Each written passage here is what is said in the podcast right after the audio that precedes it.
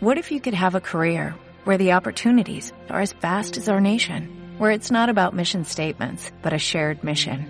At U.S. Customs and Border Protection, we go beyond to protect more than borders, from ship to shore, air to ground, cities to local communities. CBP agents and officers are keeping people safe. Join U.S. Customs and Border Protection and go beyond for something far greater than yourself. Learn more at cbp.gov/careers.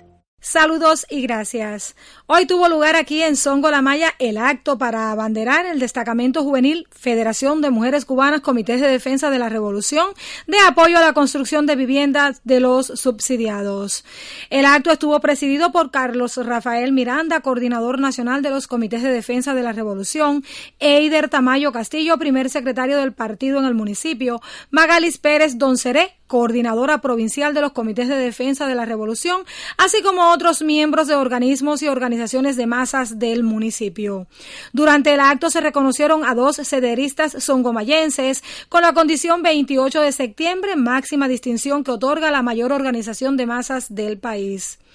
La ocasión fue propicia también para entregarle la bandera de vanguardia nacional al municipio Songo La Maya en el trabajo de los comités de defensa de la revolución.